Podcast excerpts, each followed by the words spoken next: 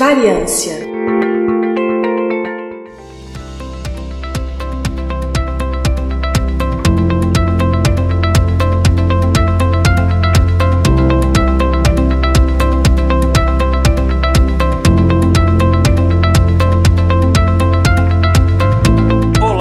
querido e querido ouvinte do intervalo de confiança do Bridem. Aqui é Igor Alcântara, estamos começando mais um episódio do intervalo de confiança. No caso aqui um, um episódio do variância, que daqui a pouco eu vou explicar o que que é. Mas antes disso eu vou fazer uma pergunta aqui para os nossos ouvintes, para você que está nos escutando agora. Você gosta de enigmas, sabe aquelas charadas? Então tenta resolver isso aqui para mim, sem, ó, não, não vale roubar, não vale pesquisar na internet. Esse é bem fácilzinho. O que desaparece assim que você diz o seu nome? E E que tal outro? Tenho cidades, mas não casas. Tenho montanhas, mas não árvores. Eu tenho água, mas não tenho peixe. O que eu sou? Enquanto você pensa, eu já trago a resposta, mas antes só que uns recadinhos muito breves. Lembrando que este é um episódio do Variância, que são episódios normalmente mais curtos, gravados só por uma pessoa, que são um pouco mais técnicos ou vão mais especificamente num assunto. Então eles são meio que um spin-off mensal que a gente faz aqui no intervalo de confiança. Quer dizer, meio não, né? Ele é exatamente um spin-off mensal que a gente faz uma vez por mês aqui no intervalo de confiança. E falando no intervalo de confiança, ajude a gente a crescer. Divulgue a gente para os seus amigos, familiares, colegas de trabalho. É, não precisa nem divulgar assim, ah, escuta o episódio de intervalo de confiança, que fica uma coisa muito vaga, o pessoal acaba nem escutando. O que eu quero que vocês façam é o seguinte: promete para mim que faz, depois conta para mim. Você vai pegar um amigo, amiga, colega de trabalho, familiar, etc., que você acha que pode gostar de algum episódio. Você fala assim: olha, deixa eu mostrar um podcast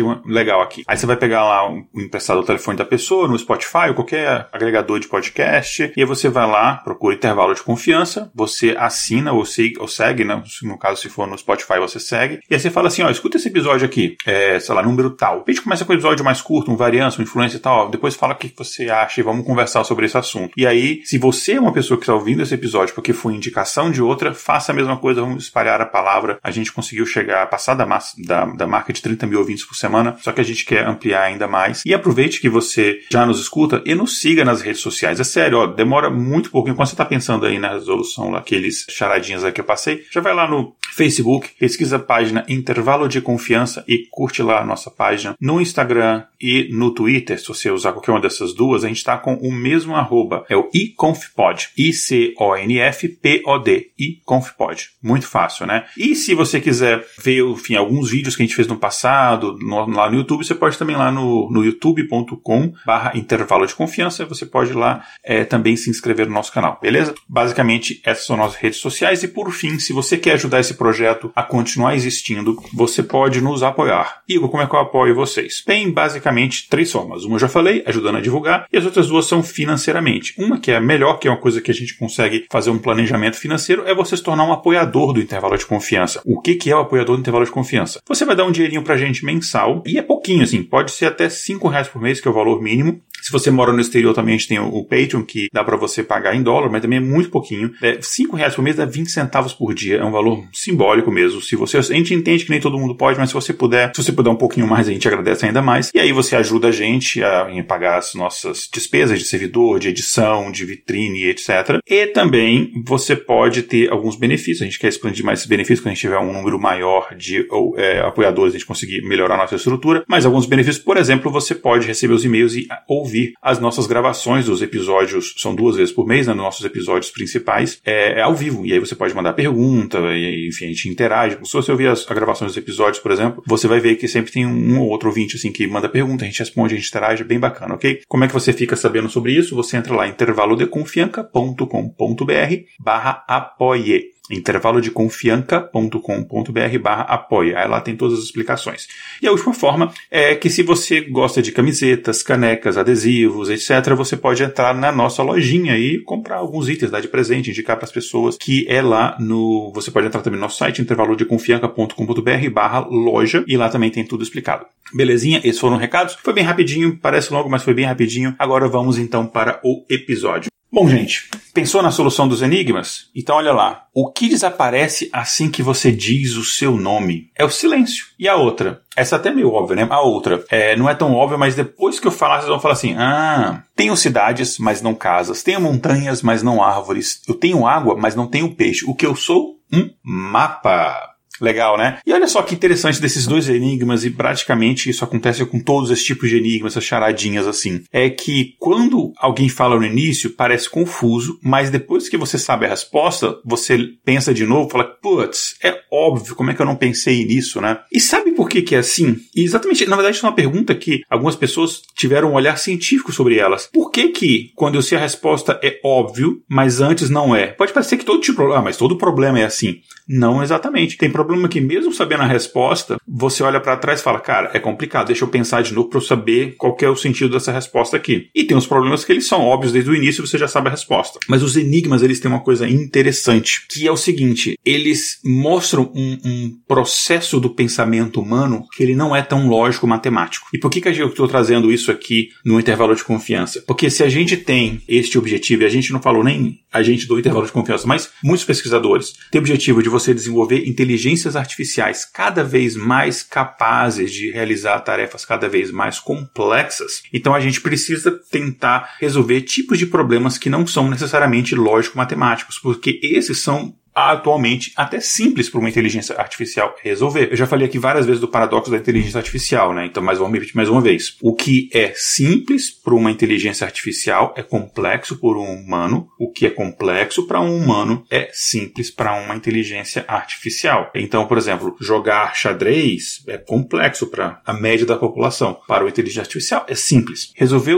umas pegadinhas assim pode parecer até simples para uma pessoa, mas é extremamente complexo para uma inteligência artificial. Mas não é só a resolução do problema que interessa aqui. O que interessa aqui é os mecanismos que levam à resolução do problema. O pensamento não lógico-matemático necessariamente que leva à resolução dos problemas, que pode ensinar muito sobre o pensamento humano às inteligências artificiais. Só que hoje eu vou falar não de inteligência artificial, eu vou falar mais de neurociência, mas tenha em mente que o objetivo da gente estar falando desses assuntos aqui é porque existem pesquisas tentando reproduzir esse tipo de estratégia num computador. Mas eu vou falar como é que a gente pode usar para reproduzir esse tipo de, de técnica e umas técnicas interessantes dentro do nosso cérebro biológico para a gente melhorar em resolução de problemas e em outros aspectos também da nossa vida. Por que que um enigma ele parece então óbvio depois que você sabe a resposta? E você se questiona como é que eu não consegui descobrir a resposta disso? Sabe por quê? Por um motivo muito simples. É porque esses enigmas, estou chamando de enigma, enfim, essas charadinhas, né? Elas reproduzem umas, digamos assim, suposições pré-concebidas sobre como problemas devem ser resolvidos. A nossa cabeça, quando você pensa tem um problema para resolver, a gente tem um modo modo, como se fosse um modus operando de resolver esse problema, que não necessariamente é a melhor estratégia para todo tipo de problema. E aí que vem esses pequenos hacks que a gente acaba aprendendo para melhorar nosso tipo de resolução de problemas mesmo. Tem um clássico aqui, enfim, é, e vamos ver se vocês conseguem resolver aqui. Esse é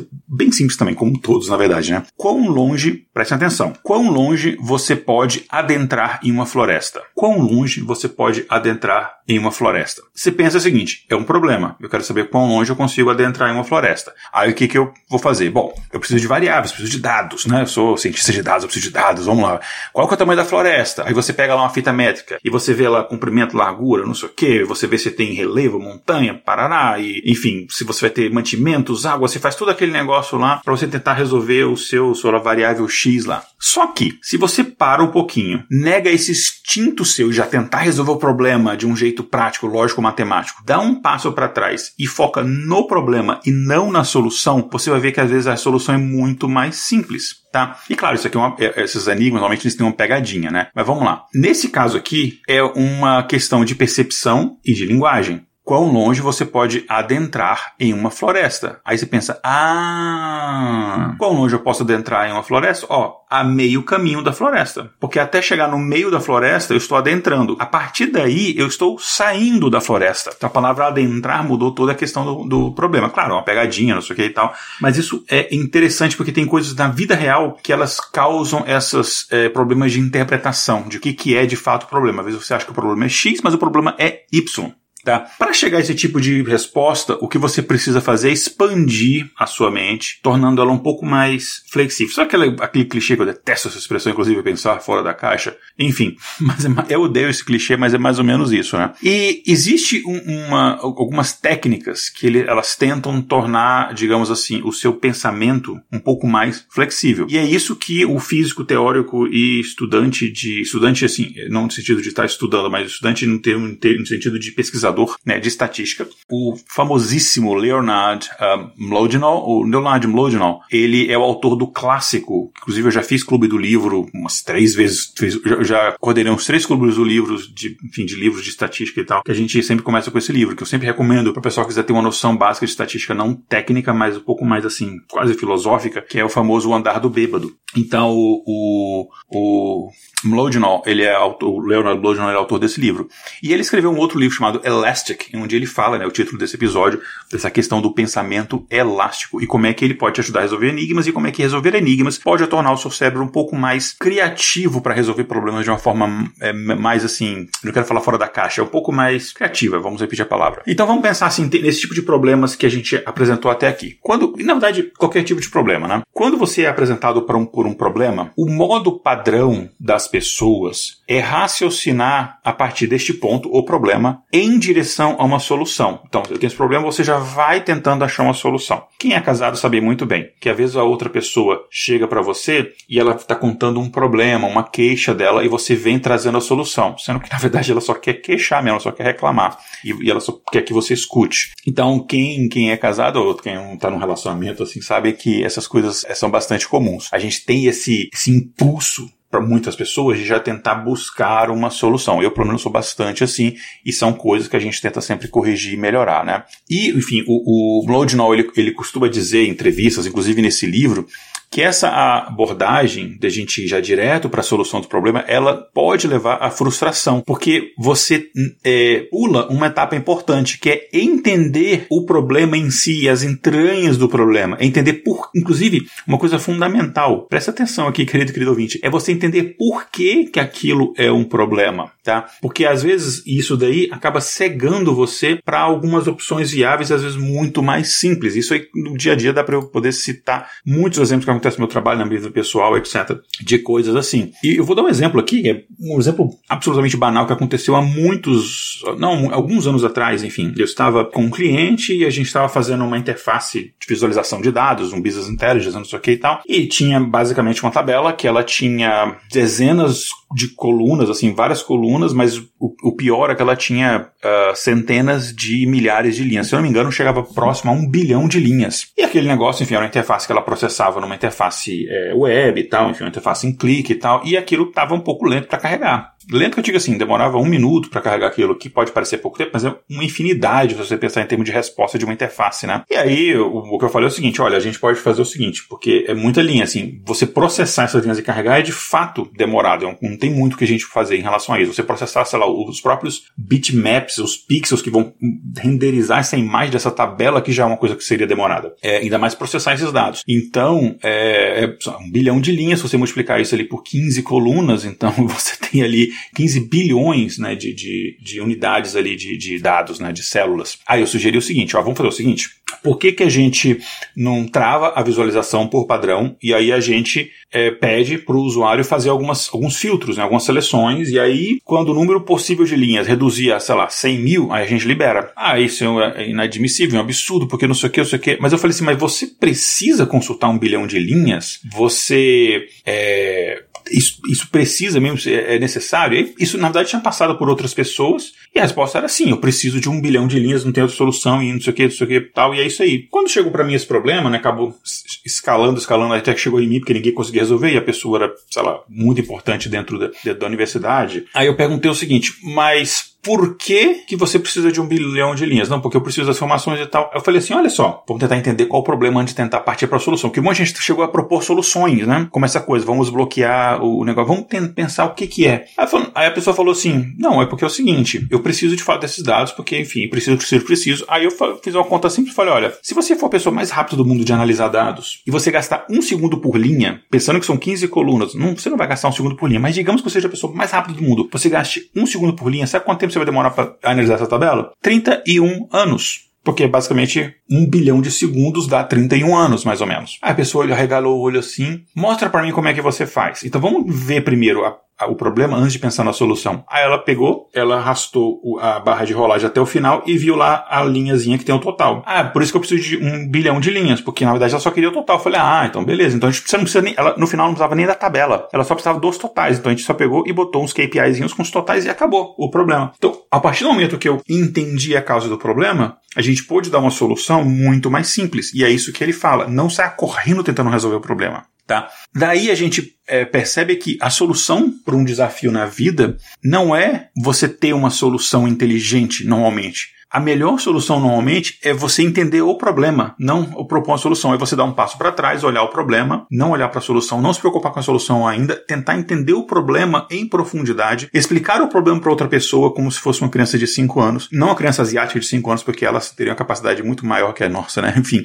Mas quando você faz isso, você vai perceber que você já tinha uma pré é, suposição, você já tinha um, um, preconceito, no sentido de você já tinha um conceito formado na sua cabeça do que significa o problema e por que ele precisa de uma, qual que é a solução e tal, que isso te bloqueia de soluções muito mais simples e mais criativas. E normalmente eu costumo dizer o seguinte, as soluções mais simples, desde que não seja uma gambiarra que de fato só jogue de para debaixo do tapete o problema, né? Mas as soluções normalmente mais simples, elas são as mais geniais, as mais inteligentes, né? E aí, o, o no caso, nesse livro dele, o Elastic, né? O Mlodinol, ele aponta que esse tipo de enigma, charada, quebra-cabeça, é, esse tipo de, de, de, coisa que ajuda a exercitar a mente, eles podem ajudar a desenvolver nisso que ele chama de pensamento elástico. Esse tipo de pensamento, elástico é porque, porque em vez de você ir para frente, você volta para trás, né? Tem esse sentido e tal. Não tem nada a ver, só que, que trabalha com machine learning, não tem nada a ver com elastic net, né? Que é aquela, enfim, aquela tipo de machine learning que a gente usa na mistura lasso ridge regression, enfim, não tem nada a ver com isso, não. É outra coisa, tá? E aí ele, ele argumenta que esses exercícios mentais, eles acabam exigindo que você você abre a sua mente. Porque se você pensar no A mais B igual a C, você não vai conseguir resolver de forma nenhuma. Então você tem que pensar de outras formas, né? E, e daí que você consegue melhorar sua habilidade de ser mais criativo e, e para resolver esse tipo de problemas que, é, que tem até no seu dia a dia. Não precisa ser esses problemas só de enigmas, problemas que você encontra no seu dia a dia, como o, o que eu citei, por exemplo, né? E aí ele, ele demonstrou isso com um enigma é, muito simples, né? Que são, enfim, tem duas pessoas aqui, a Marjorie e a Margie, e elas nasceram da mesma mãe, do mesmo pai,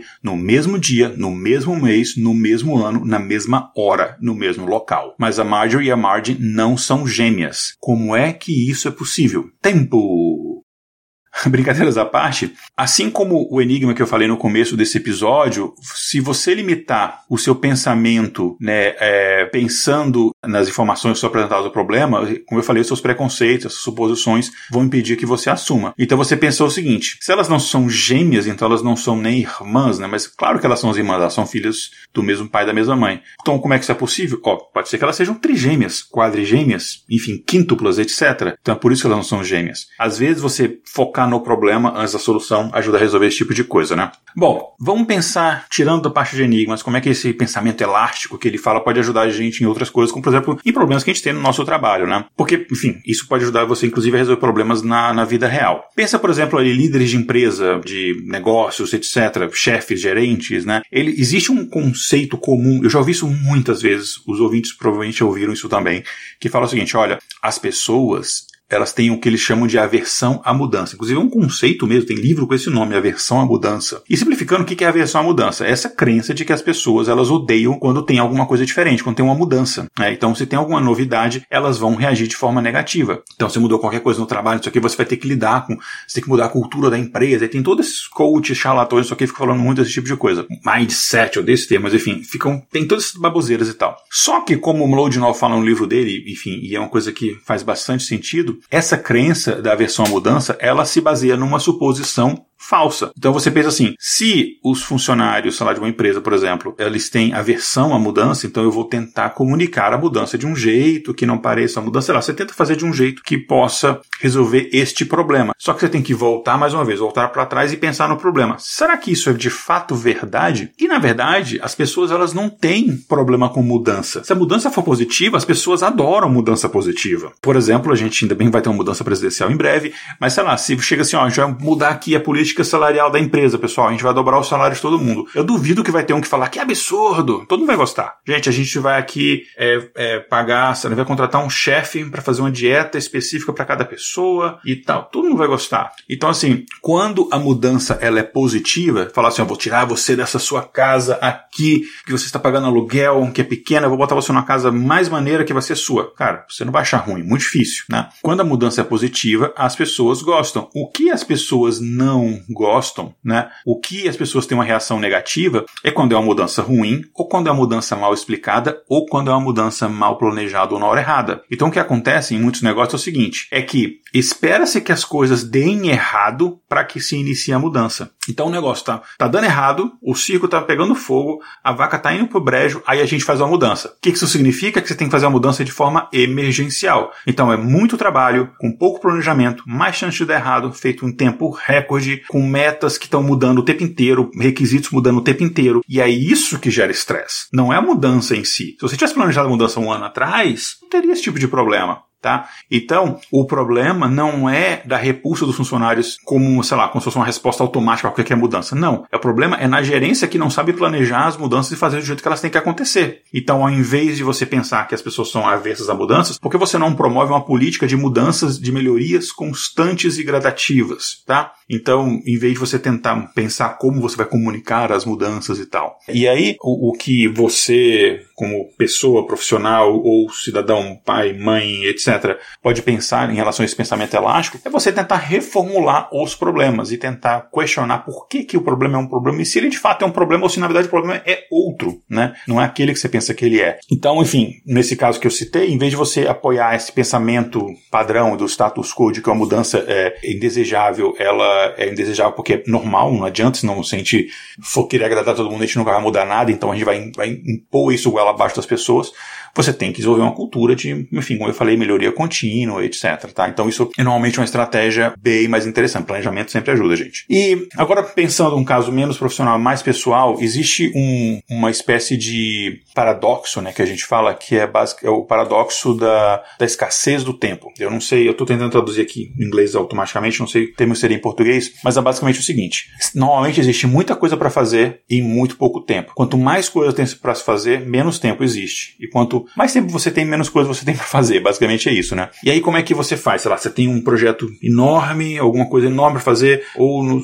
eu, eu, falei que era um ponto pessoal, eu estou trazendo profissional, mas você pode aplicar isso também na sua vida pessoal. Mas sei lá, você tem um monte de coisa para fazer. Como é que eu vou fazer tanta coisa num tempo tão curto? Então você não pode perder tempo. É o que a gente pensa. Então o que, que eu vou fazer? Eu vou microgerenciar os dias e horas para poder garantir que cada atividade tem uma parte na, no cronograma. Vou tentar planejar o máximo possível, fazer um over management que a gente chama, é, um, assim, um excesso de gerenciamento para que isso tudo caiba no que você chama de dia. E aí envolve atividades profissionais também pessoais. Sei lá, você precisa trabalhar, você precisa gravar podcast, você precisa ir na academia. Tô falando comigo mesmo, tá? Você precisa ir na academia, você precisa ler o livro, você tem um clube do livro que você está gerenciando e você tem outros podcasts que você grava com participação especial e você tem uma família que você tem que, obviamente, dar conta. Você tem peixes, você tem gato e você tem amigos, enfim, você tem tudo isso e você então faz o quê? Você põe na sua agendinha bonitinho, tal hora, eu vou fazer isso, tal hora eu vou assistir um filme, tal hora eu vou fazer tá, tá, tá, tá, tá. E aí, quem já experimentou essa estratégia sabe que não dá certo. Né? Quando você lota a sua agenda de atividades ou seu tempo de atividades, você faz as coisas por obrigação, tudo, inclusive o lazer. Vou sair aqui, tem uma hora para me divertir. Vamos, diverte, diverte, uma hora tá acabando. Tipo assim, não dá certo, né? É, você tá fazendo tudo, mesmo as atividades prazerosas, sempre com o olho ali no relógio. E aí sua mente, quando tá acabando o tempo, já tá pensando na próxima atividade. E aí você nunca consegue, de fato, aproveitar cada tempo. E aí, usando essa questão do pensamento elástico, você tem que reformular o problema, que é a o gerenciamento de tempo, né? Então você usando essa questão do pensamento elástico, você pode então repensar como é que você faz isso, né? Então o nosso hábito é o quê? Você tem atividades. Atividades são todas as mesmas coisas, seja profissional, seja pessoal, seja de cuidar da sua saúde, familiar, de férias, né? Então você vai planejar todas as coisas. Então, assim, aquelas pessoas que planejam muito, quando ela vai fazer uma viagem de férias, ela planeja dia tal, vou fazer tal, visitar museu tal, e não sei o que, no segundo dia eu fazer isso, e aí vou fazer aquilo, vou fazer aquilo, e a pessoa se frustra, porque ela não consegue nem aproveitar as coisas, porque ela, basicamente, ela tá trabalhando nas férias, né? Assim, ela, ela encara as férias como se fosse trabalho. Então você não pode encarar as atividades como se fossem todas iguais, né? O tempo de trabalho é uma coisa e o tempo de inatividade é outro, o seu tempo com a família é outro, a sua vida social. Não pode tudo fazer parte dessa mesma coisa que é tarefa, task, né? Atividades para serem feitas. Tem aspectos da vida que são únicos, né? Cada aspecto da sua vida, cada parcela, cada personalidade que você assume, é o profissional, do, do colega de, de trabalho, do amigo, do, do familiar, e você tem que encarar elas de formas é, diferentes também, né? Então, você tem que se ajustar em relação a isso. Inclusive, essa inclusive é uma conclusão de, de pessoas que são especialistas, acredite, isso existe, em gerenciamento de tempo, né? Tem duas pessoas aqui que eu li os artigos delas, são a Celine Malcock e a Gabriela Tonieto, e elas fizeram um estudo em 2018, que publicaram um artigo sobre isso, em que elas diziam que quando você agenda atividade de lazer da mesmo, com o mesmo tipo de pensamento, como se fosse uma tarefa de trabalho, você acaba assumindo que o lazer é trabalho e você não. Você, tipo assim, ah, eu tenho tantas coisas pra fazer. Então, como se fosse, sei lá, é, coisas que você tem que riscar da sua lista. Tem que visitar museu tal, tem que ir no parque, tem que fazer não sei o quê, sem de fato aproveitar aquele momento, tá? E aí você. É, acaba se estressando muito mais ainda e você acaba não aproveitando aquele momento. E o ócio e o lazer e a inatividade são fundamentais para a criatividade. E aí o que elas recomendam, né, é você usar um que chamam de agendamento program aproximado, que aí você basicamente bota ali, ah, sábado eu vou passear com a família. Se não sei lá, você planejou, você tinha imaginado, não planejado, imaginado, você ficar duas horas no lugar, mas tá legal, você quer ficar três? Ok, não tem importância que você não vai ir no, no sei lá, na sorveteria depois, ou se você vai mais tarde, ou enfim, se você vai almoçar num horário diferente no fim de semana do que você tinha planejado. Não tem problema. Não se cobre em relação ao tempo, foque na atividade em si, né? Então, enfim, é, é um pensamento e tal. E o que, que isso tem a ver? Porque esse tipo de coisa nos ajuda a desenvolver tipos diferentes de uh, estratégia de pensamento, porque o seu cérebro acaba trabalhando com tipos diferentes de estratégia, e aí quando você encontrar tipos diferentes de, de, de problema, é como se você estivesse desenvolvendo diferentes áreas do seu cérebro que pode te ajudar na resolução de problemas pessoais ou não. E falando em resolução de problemas, a gente sabe que resolver problemas é uma habilidade que tá, sempre foi, mas tá cada vez mais em alta, tá uma demanda muito grande, né? Você entra lá no LinkedIn ou qualquer plataforma de, de, profissional, né? Você vê lá uma vaga de emprego, por exemplo, e tá lá as, as, as digamos, qualidades é, exigidas, obrigatórias, você tem lá, pessoal, capacidade de resolução de problemas. Os candidatos põem isso nos seus currículos, né? Eu tenho capacidade de resolução de, de problemas, né? Alta. É jovens que, que, que estudantes, pesquisadores, empreendedores, eles fazem essa questão de solucionar problemas, é, sejam sociais, globais e tudo, como uma espécie de missão, né? Então o pessoal lê livros em que ensina você a resolver melhor problemas e tal, ou escutam episódios de podcast, olha que metalinguagem, né? Como esse que fala desse tipo de coisa e tal. Isso, então, de fato, é uma coisa importante, não é nenhuma crítica. Isso é de fato importante. A gente tem que saber resolver os problemas. Mas, como eu falei, a gente primeiro tem que saber entender os problemas, né? E é interessante que isso é uma coisa tão importante, tão fundamental na sociedade de hoje, e mesmo assim a gente acaba desenvolvendo hábitos que prejudicam a nossa capacidade de resolver problemas. Então, por exemplo, é a nossa a expectativa que a sociedade tem em relação a gente, e a gente tem em relação a nós mesmos, de quem a gente tem que estar sempre conectado, tem que estar sempre ligado, tem que estar sempre antenado, tem que estar sempre sabendo de tudo. Qualquer última polêmica do, do, do sei o que lá, ou qual é a última novidade disso, qual são as últimas fotos do James Webb, sei lá. A gente tem que estar sempre por dentro de, to, de tudo, tá sempre conectado. Você tá sempre trabalhando, produzindo, você tá sempre estudando, aprendendo uma coisa nova, você tá sempre tent, lendo sobre como ser um melhor pai ou mãe ou, profissional ou isso, ou você tá pensando no seu MBA, no seu doutorado, no sei o que. A gente está sempre nesse tipo de demanda, a gente está sempre ligado, a gente está sempre com o cérebro em ativo o tempo inteiro, é, e que você acaba no fim, você tá sempre ali no, no celular o tempo inteiro, você não, não dá nem tempo de sentir saudade dos amigos, porque tá sempre ali a mensagem no WhatsApp, e você tem sempre aquelas últimas polêmicas nas redes sociais, enfim, os amigos sempre pedindo recomendações, é, indicações no LinkedIn. Então, você está sempre conectado, sempre consumindo informação, sempre luz azul, ferindo a sua retina, mesmo à noite quando vai dormir, você não vai deitar e dormir mais, você põe uma série para assistir, você pega no sono no meio da série. Isso acaba esgotando os recursos mentais de que a gente precisa para realmente conseguir focar e pensar nos problemas que são de fato importantes, né? Então, é importante desligar no sentido de o ócio, como eu falei antes, ele é um ótimo professor. Porque o que acontece é o seguinte: um dos efeitos colaterais disso é que a gente nunca está de fato, a gente está sempre sozinho nesse sentimento de incompletude, mas nunca de fato sozinho no sentido de não estar com a presença de ninguém, seja virtual ou não. Né? Como eu falei, você está sempre conectado, sempre no WhatsApp, etc. Né? E claro, isso é maravilhoso, um grande benefício do século XXI. Eu moro nos Estados Unidos e tenho minha família, tenho dois filhos. Por exemplo, no Brasil posso conversar todos os dias e tal. Maravilhoso. As tecnologias modernas elas geram essas oportunidades. Eu lembro quando, um dos benefícios de ser velho, você tem esse tipo de memória, eu lembro de quando o computador pessoal começou a se popularizar ali, digamos, anos 90, e as propagandas sempre falavam o seguinte, é o mundo ao alcance dos seus filhos, né? Então você pode, pode comprar, ele pode, você pode visitar museus do mundo inteiro através da, lá do, da, sala do sua, da sua residência, né? através da internet, do computador, e você pode pesquisar as enciclo, qualquer enciclopédia do mundo, não sei o que, não sei o que, no final o pessoal era só baixava pornô e ficava vendo o vídeo tosco. Enfim, basicamente era só isso. É, e jogando. Então, há esses benefícios. Você tem essa resposta o tempo inteiro. Cara, se eu quero, por exemplo, fazer uma pesquisa de alguma coisa, sei lá, inusitada, Teve dia que duas da manhã eu precisava, não me pergunte por quê, talvez é coisa do meu autismo, mas eu precisava saber qual que era o país maior, tinha o maior rebanho de cabras do mundo. Era, sei lá, duas e meia, três da manhã. E eu precisava, e tava dando taquicardia, falta de ar, precisava saber daquilo. E eu consegui saber. Se fosse antigamente, eu ia ter que ir na biblioteca e torcer para achar um livro em relação àquilo, provavelmente estaria desatualizado, enfim. Né? Então, claro que tem benefícios, né? Só que essa, essa interconectividade, essa colaboração global, entre aspas, etc., ela tem os seus limites, né?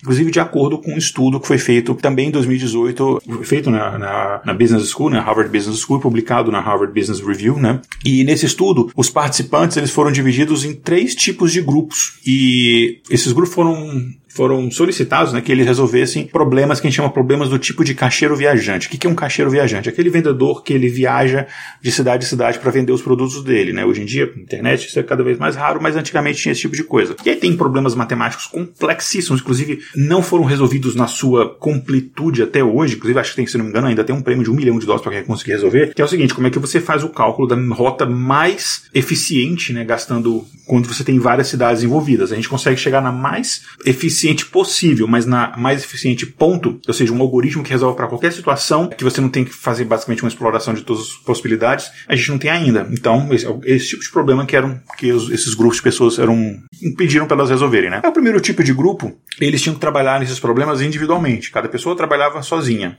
No segundo, essas pessoas, elas trocavam figurinhas, trocavam notas ali a cada rodada de solução de problemas. Enquanto o terceiro grupo, essa colaboração entre as pessoas acontecia de três em três rodadas. Então, assim, eu tenho um problema, aí você colaborava com as pessoas, você ia para a segunda rodada, terceira rodada, e assim acontecia. E aí os pesquisadores descobriram que os solucionadores de problemas que trabalharam sozinhos, eles inventaram uma quantidade mais diversificada e ampla de soluções potenciais, ou seja, a variedade de soluções diferentes era muito maior. Né? A criatividade das soluções era muito maior. Só que as soluções também, obviamente, variavam muito em qualidade. Tinha soluções muito boas e soluções horríveis, que na verdade não resolviam um problema porcaria nenhuma, né? É, então tinha isso também. Você tinha mais variedade, mas você tinha que ali depois separar, claro, o joio do trigo, né? Por outro lado, o grupo que estava sempre interagindo com outras pessoas, o aprendizado coletivo para lidar com os problemas mais complexos, ele acabou ajudando a você ter uma melhor qualidade. Mas eram todas soluções muito parecidas umas com as outras, né? E Claro, essa colaboração social ajudou de repente alguns problemas serem, alguns desvios de rota, digamos assim, estão indo um caminho errado, e a gente corrigia isso logo no começo, mas você teve também menor variabilidade ali. Então, assim, a qualidade era muito próxima da média, né? Isso no caso de, três, de, de, de um em uma rodada, né? Eram a, a melhor estratégia que teve a maior qualidade alta em média e mais também variedade de soluções foi o terceiro grupo e que era as pessoas colaboravam, mas não sempre, mas de três em três rodadas. Então você deixava o pessoal um pouquinho, o pessoal tentar resolver um pouquinho livre e de três em três rodadas que eles começavam a trocar figurinhas. Ah, eu fui por esse caminho aqui, eu fui por aquele e, e isso foi a melhor estratégia. Então, enfim, o que eles disseram é, é o seguinte: quando eles, por interagir com menos frequência, o, os membros individuais do, do terceiro grupo eles tiveram mais tempo para pensar nas ideias dele, nas soluções, para enfim, para desenvolver aquilo dali, para de fato pensar no problema e tentar é, pensar nas soluções, né? E, e aí quando ele, o trabalho foi publicado, né, os autores do, desse estudo eles questionaram é, esse valor dessa cultura do sempre conectado que a gente tem hoje em dia, né? Então eles falaram aqui que é, à medida que a gente substitui esses tipos de ciclos intermitentes por tecnologias que estão sempre ali, sempre ativas, sempre ativas, sempre ativas, a gente pode estar diminuindo a capacidade de resolver problemas, né? Inclusive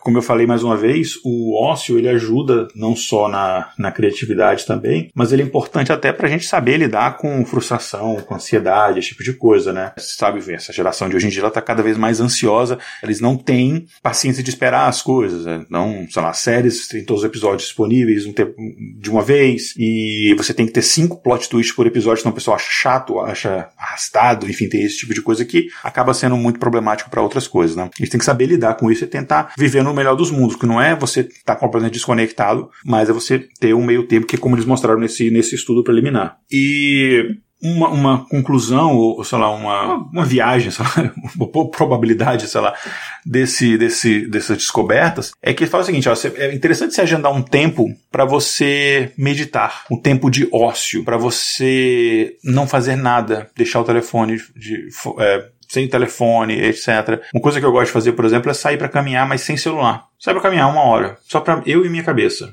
Enfim, isso me ajuda muito a pensar. Quando eu estou escrevendo um livro, eu faço isso. Quando eu tenho um problema para resolver, eu faço isso. Isso me ajuda bastante, né? É essa questão de você deixar a sua mente de fato trabalhar. Porque não ficar só simplesmente consumindo conteúdo produzido por outras pessoas, né?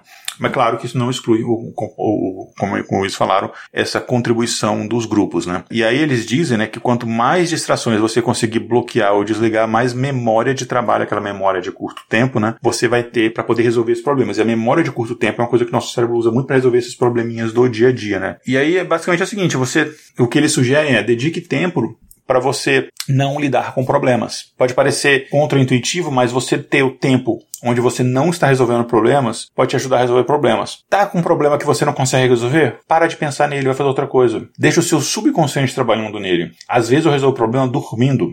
Eu sonho com a solução do problema, ou às vezes nem isso. Eu acordo de manhã e vejo um estalo no problema que eu estou tentando há dois dias resolver e eu não consigo resolver. Né? Então, é, e outra coisa também, ter hábitos mais saudáveis. Tem várias pesquisas recentes que foram repetidas e re refeitas com diferentes tipos de população que mostram que hábitos mais saudáveis acabam produzindo mentes mais resistentes. Então, eles falam principalmente em relação ao que eles chamam de funções executivas, né, que basicamente é um termo que ele, genérico aqui, que é basicamente a, descreve a sua capacidade de ter autocontrole, atingir meta, pensar com flexibilidade e, obviamente, resolver problemas. Né. Eles falam, por exemplo, pacientes que praticam exercícios frequentes digamos, por exemplo, três vezes por semana, elas sempre saem melhor em testes de memória, de raciocínio, atenção e resolução do problema do que pessoas que são é, sedentárias. Então, ter um hábito, uma vida mais ativa, te ajuda, inclusive, a, a resolução de problemas, né? E memória e tudo isso, né? Enfim, tem vários estudos que mostram isso, então é uma outra dica que a gente pode dar aqui, né? Inclusive, tem um estudo que foi publicado no Frontiers in Neuroscience, que analisou dados coletados em mais de 4 mil adultos é,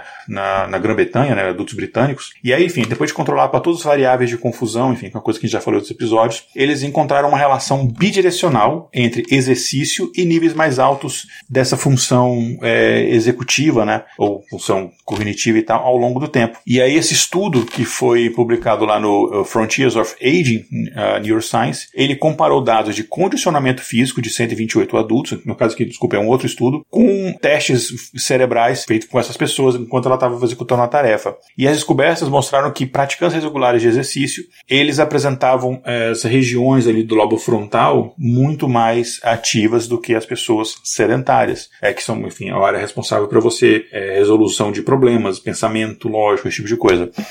E a, a, essa pesquisa também demostrou a ligação entre resolução de problemas com dietas saudáveis e hábitos de sono adequados. É preciso dormir adequadamente para o seu cérebro conseguir trabalhar e funcionar corretamente, gente. Durmam bem, né?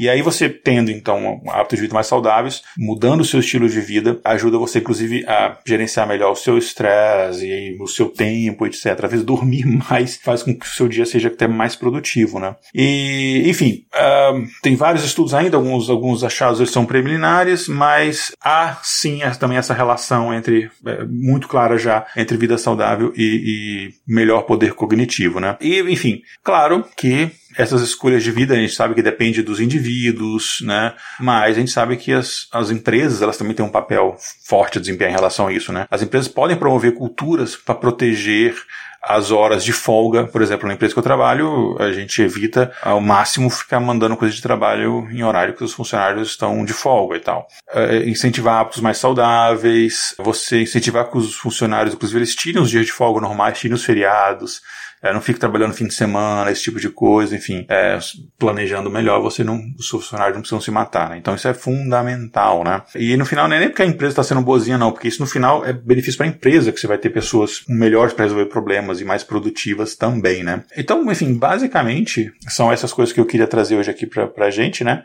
É, e Espero que vocês tenham gostado desse episódio. É um projeto um pouco diferente no, do Variância e tal. Uh, mas, enfim, para fugir um pouco do, do, do, que a gente sempre traz aqui, sai um pouquinho da estatística, mas nem tanto, porque o autor, inclusive, primeiro que eu trouxe aqui, o Mlodinow, ele é, enfim, um cara autor de estatística. Mas espero que vocês tenham gostado. E, antes de mais nada, mais uma vez, nos divulgue e nos curta nas redes sociais. E para encerrar, eu deixo aqui um enigma. Esse aqui é até bem fácil e eu peço que, se você souber, responda pra gente lá nas redes sociais, tá? Que é o seguinte: como você pode ficar fisicamente atrás de uma pessoa enquanto essa mesma pessoa está atrás de você. Deixa a quinta série em casa, tá?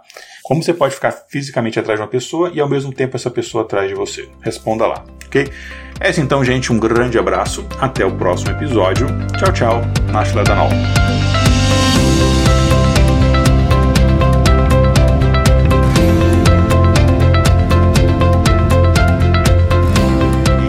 Pauta foi escrita por Igor Alcântara, a vitrine é de Julia Frois, as vinhetas de Rafael Chino e Léo Oliveira, as vozes das vinhetas de Letícia Dacker e Mariana Lima, direção de redação é da Tatiane do Vale, redes sociais e marketing é de Tatiane do Vale, gerência de projetos Kézia Nogueira e edição Léo Oliveira. Para saber mais sobre nosso projeto e nos apoiar, visite intervalodeconfianca.com.br.